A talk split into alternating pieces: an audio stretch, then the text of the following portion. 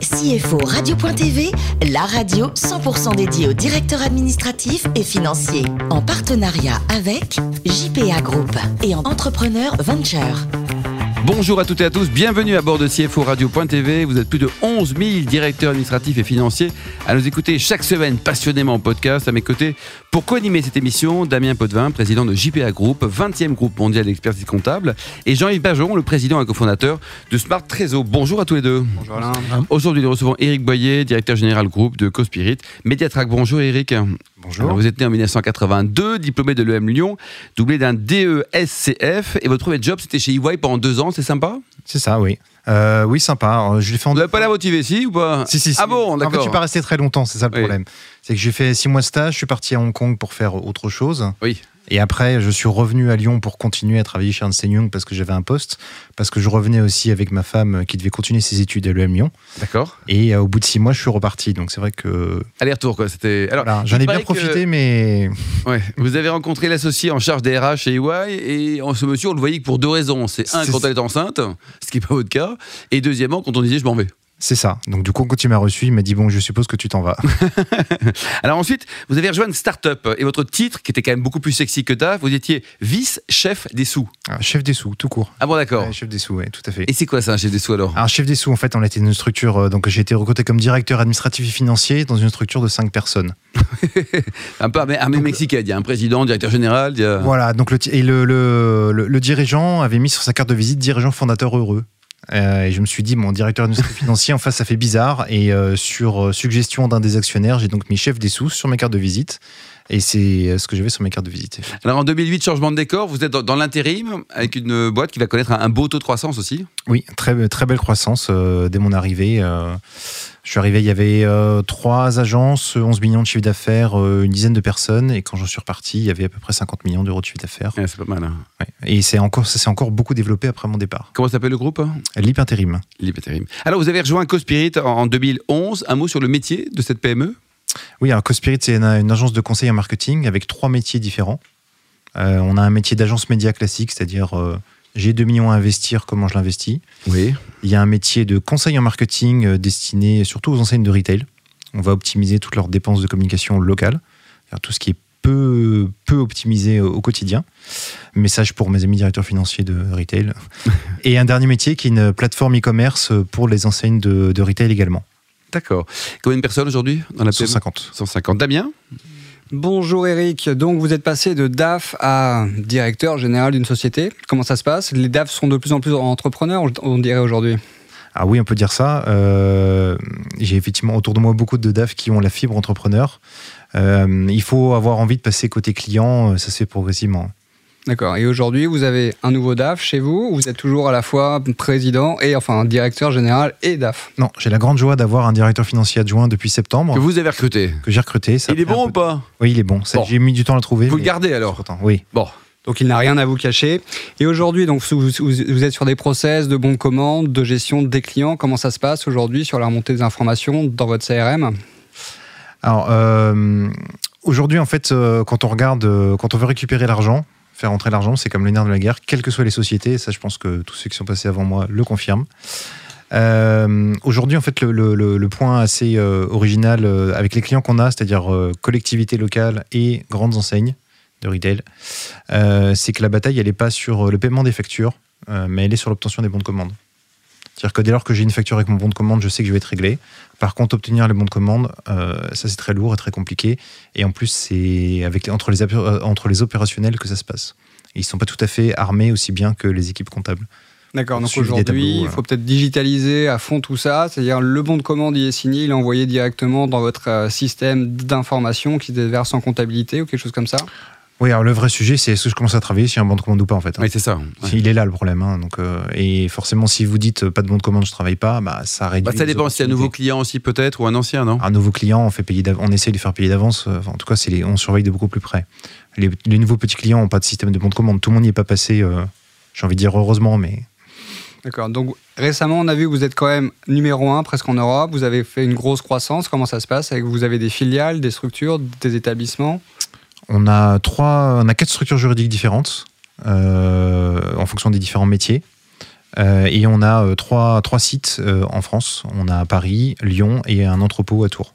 D'accord. Et à l'étranger, c'est quoi? Ce sont des partenaires? Ce sont pas des filiales? Alors à l'étranger, on a deux types de, de développement. On- pour l'activité euh, CoSpirit de conseiller en marketing, on, a, on, développe- on fait nous-mêmes depuis la France euh, sur l'Europe de l'Ouest, donc euh, Belgique, Espagne, Italie.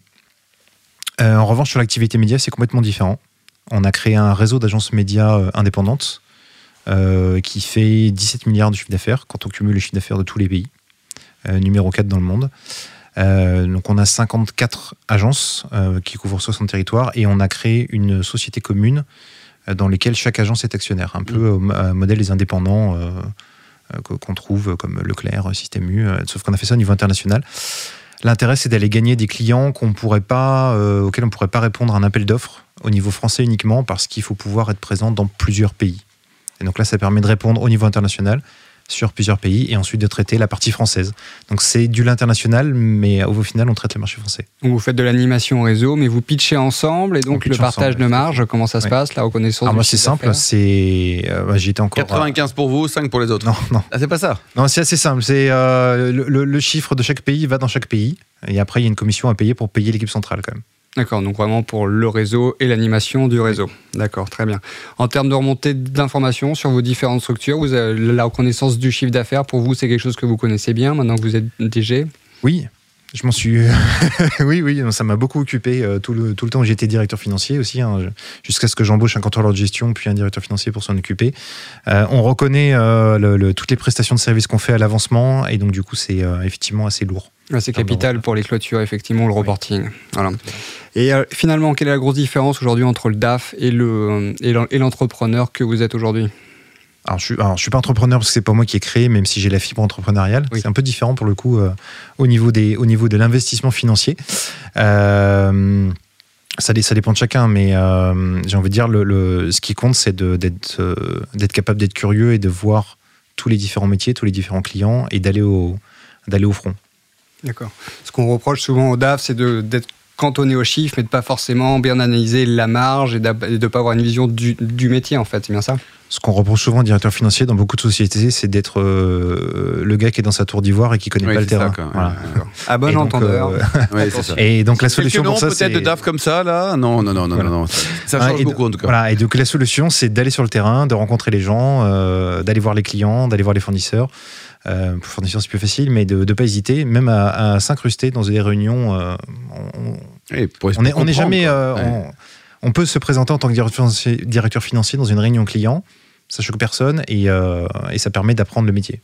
Jean-Yves, Oui, moi, je reviendrai euh, volontiers sur le sujet des bons de commande. parce que Ça m'impressionne d'imposer la discipline, d'avoir le bon de commande avant de faire le travail, parce qu'il y a quand même des clientèles avec lesquelles c'est difficile, et puis vous, quand même, vous, potentiellement, vous mettez à dos vos commerciaux. Alors, j'ai pas dit qu'on le faisait. hein.